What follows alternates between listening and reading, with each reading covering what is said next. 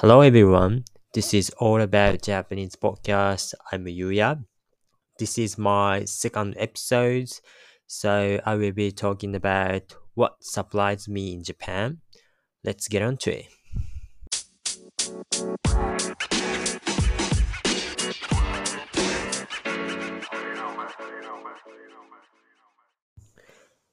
Konnichiwa. This is all about Japanese podcast のエピソード2ということで、今日は日本に帰ってきて、えー驚いたことについてお話ししていこうかなと思います。というのも、ついあ数日前にオーストラリアから日本に帰ってきました。そして、そこでいろいろと驚くことがありましたので、まあ、それをちょっと皆さんにシェアすると面白いかなということで、今回、このタイトルでお話ししようかなと思いました。で、早速なんですけど、まず一つ目のコンビニについてですね。コンビニエンスストア。で、そうですね。実はオーストラリアに住んでいた時にコンビニはたくさんあって、まあ、セブンイレブンもオーストラリアにありました。ただ、やっぱり、やっぱオーストラリアのコンビニ行った時に思うのは、全然コンビニエントじゃないっていうか、日本のコンビニと全く違って、その、なんていうんですかね、本当に最低限の食べ物と飲み物と、まあ、タバコがあるだけっていう感じで、まあ、ちょっと、なんていうんですかね、物足りなさを感じていたんですけど、そして久しぶりに日本に帰ってきて、日本の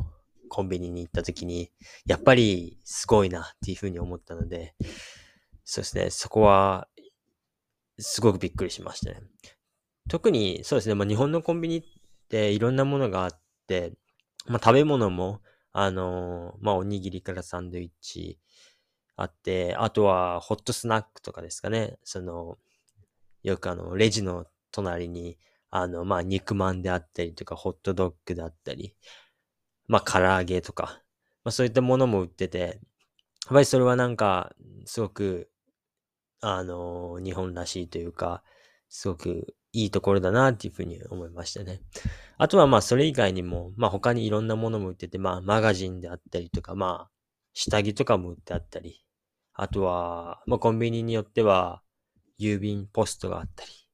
そしてまあ ATM もあったり、そして公共料金、まあ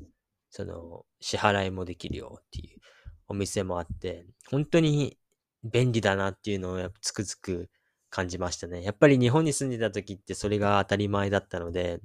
そのありがたみっていうのを全然感じなかったんですけど、改めてやっぱり日本のコンビニってすごいなっていうふうに思いましたね。そうですね。と、あと、そしてそうですね。あとは、物価の違いですかね。やっ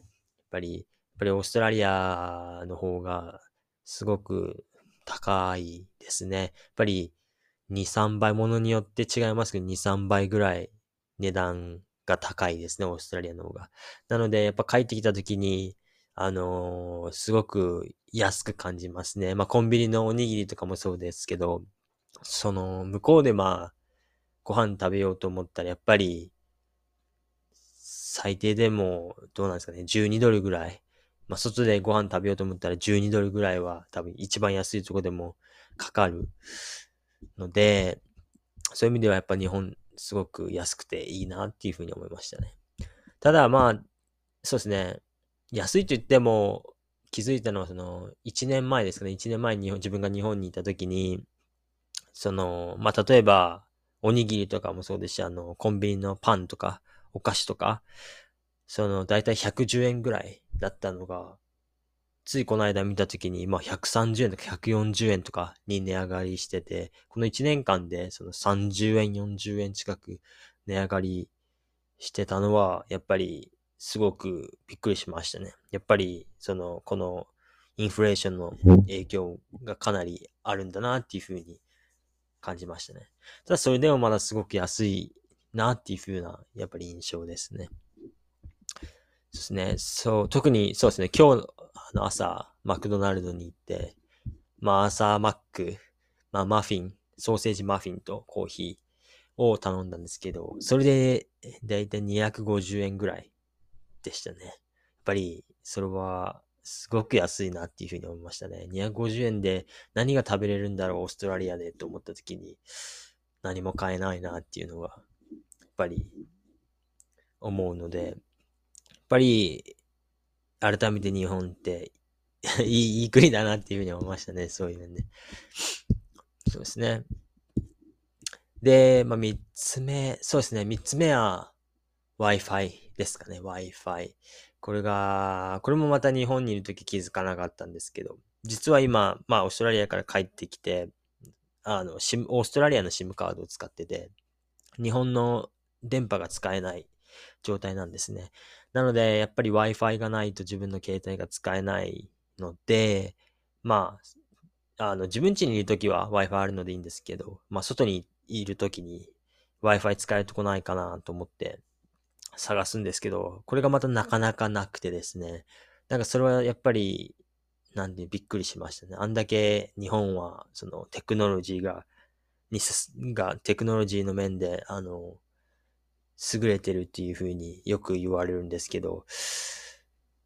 なんでしょうね。オーストラリアの方がなんか、そういう Wi-Fi の環境とか整ってるような気がしますね。やっぱり。ですね。特にあの、一番驚いたのは図書館ですかね。その図書館、まあ、その、あの、公共施設ですよね。に Wi-Fi がないっていうのがやっぱり一番びっくりしましたね。なんなんでしょうね。皆さんどうやってパソコンとか使うんですかねその、もし Wi-Fi がなかったらパソコンとか図書館で使えないから、な、なんでしょうね。なかなかパス、あの、図書館を利用しづらいじゃないかなっていうふうに個人的に思ったんですけど、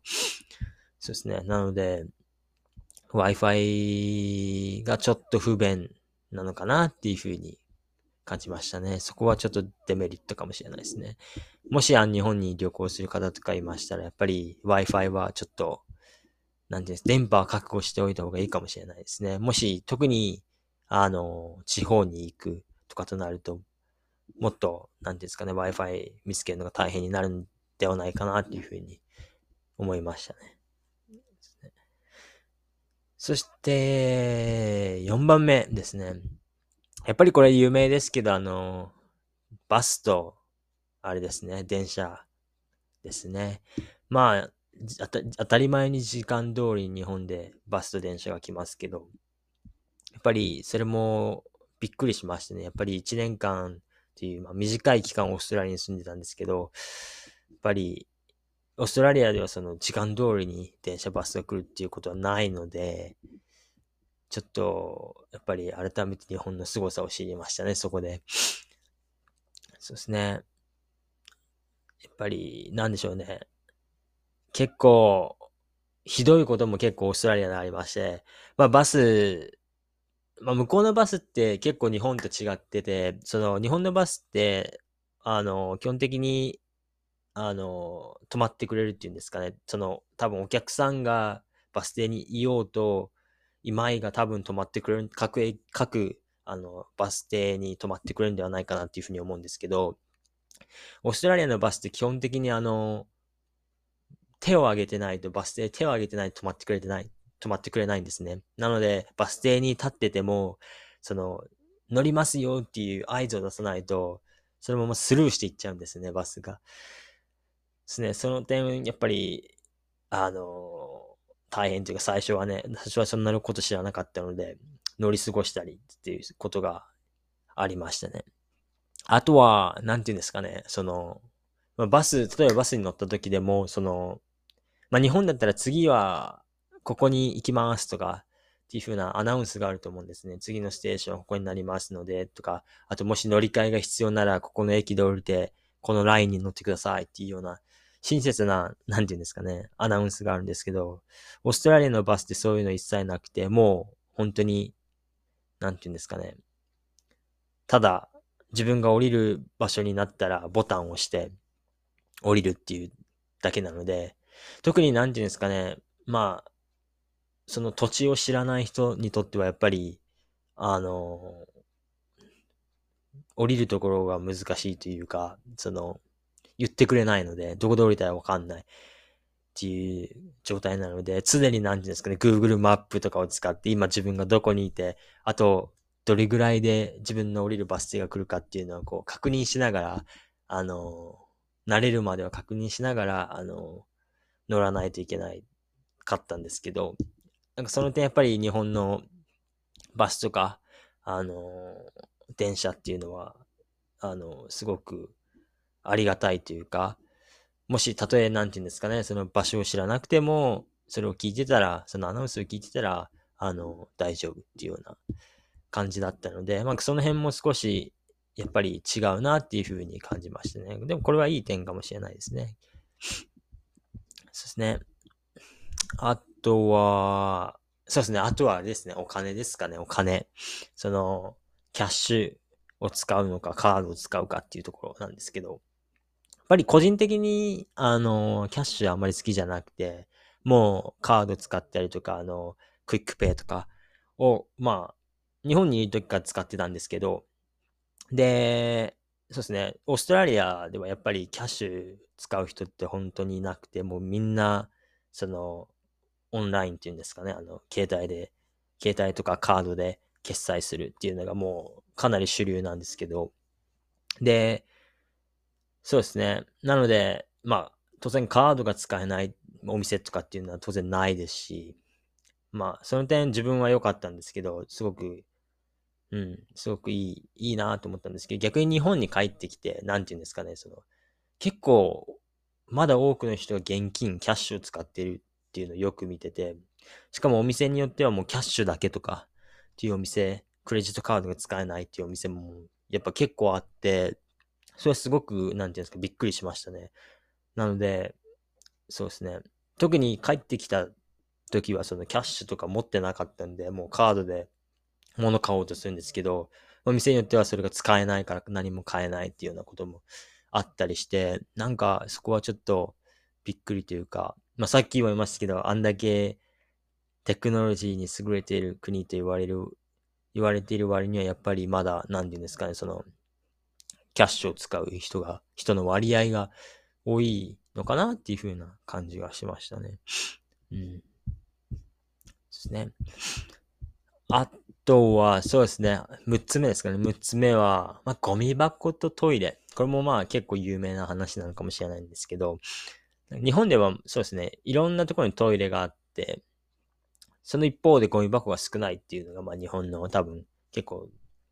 有名な、あの、話なのかなと思うんですけど、まあ、その通りだと思うんですね。トイレって基本的にまあ、